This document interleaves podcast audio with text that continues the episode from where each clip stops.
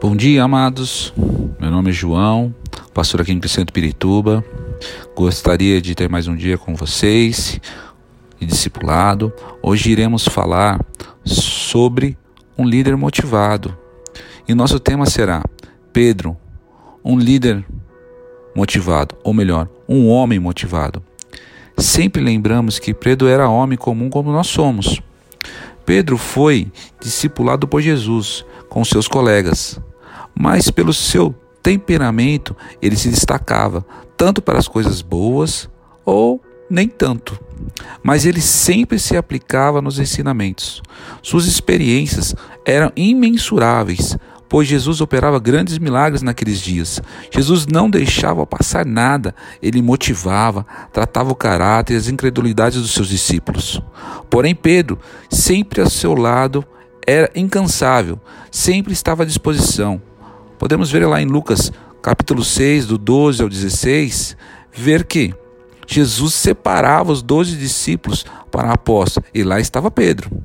Logo após serem separados, os discípulos experimentaram um aprendizado, crer em milagres, principalmente em multiplicação. Eles já não viam mais os milagres comuns de cura. Eles já tinham visto vários milagres de cura. Estes já não eram mais novidades. Como eles sempre estavam abertos a aprender, viram a multiplicação de alimentos feito novo. Assim nós devemos ser. Homens abertos ao mover de Deus e nunca desacreditar no seu poder. Desta forma, seremos pessoas que motivam outras a crer no novo de Deus. Não podemos deixar que o orgulho entre nossos corações e traga dúvida. Devemos estar sempre abertos ao encorajamento e à repreensão de Deus. Pedro foi advertido por Jesus. O Senhor Jesus orienta que devemos que devemos ser sempre humildes, pois um menor será o maior no reino, e que Pedro deveria se guardar, pois ele ainda estava em aprendizado e não estava totalmente pronto. Podemos ver isso lá em Lucas, capítulo 22, do versículo 24 ao 34. Podemos ler. Surgiu também uma discussão entre eles, acerca do qual deles era considerado o maior. Jesus lhe disse: Os reis das nações dominam sobre elas, e os que exercem autoridade sobre elas são chamados de benfeitores. Mas vocês não serão assim.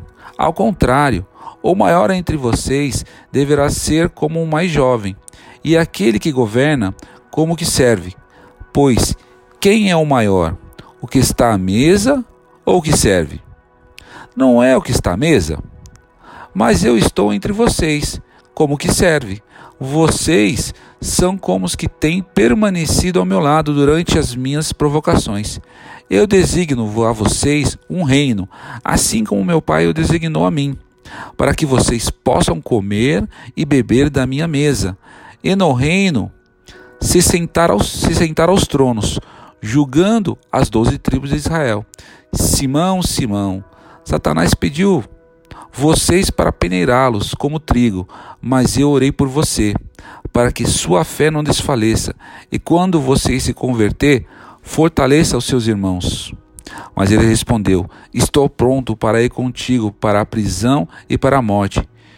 Respondeu Jesus: Eu digo, Pedro, que antes que o galo cante hoje, três vezes você me negará que não me conhece. Podemos ver que o líder, ou melhor, o homem que está aberto a aprender, este será um líder que motiva seus liderados a serem pessoas melhores, a buscar e aprender sempre mais, a sempre procurar a aprender. Este é um legado que podemos deixar que eu gostaria de orar com vocês. Senhor Jesus, te damos graça por mais esta oportunidade de estarmos juntos, compartilhando dos seus ensinamentos. Senhor, que a tua paz esteja conosco, que nós sejamos homens motivados e que motivem outras pessoas, principalmente aquelas que estão ao nosso lado. Senhor Jesus, resplandeça em nossas vidas, assim como resplandeceste nos apóstolos, Pai. Que nós possamos ter, Senhor Deus, em nossas vidas o poder e a autoridade Que a graça do Senhor sempre esteja conosco. Pai Celeste, que a tua misericórdia possa, Senhor Deus, liberar poder e autoridade que nosso caráter possa ser transformado, que nossas atitudes sejam transformadas, que sejamos homens cheios do teu espírito, homens de autoridade, homens onde estivermos, Senhor Deus, o seu reino se manifeste, que a graça do Senhor possa se manifestar em cada pessoa que tocarmos, através de nossas palavras, através de nossas mãos. Pai Santo, pedimos que o Teu Espírito Santo possa se mover. Pai, Guarda os meus irmãos, que possamos ter um dia abençoado na tua presença.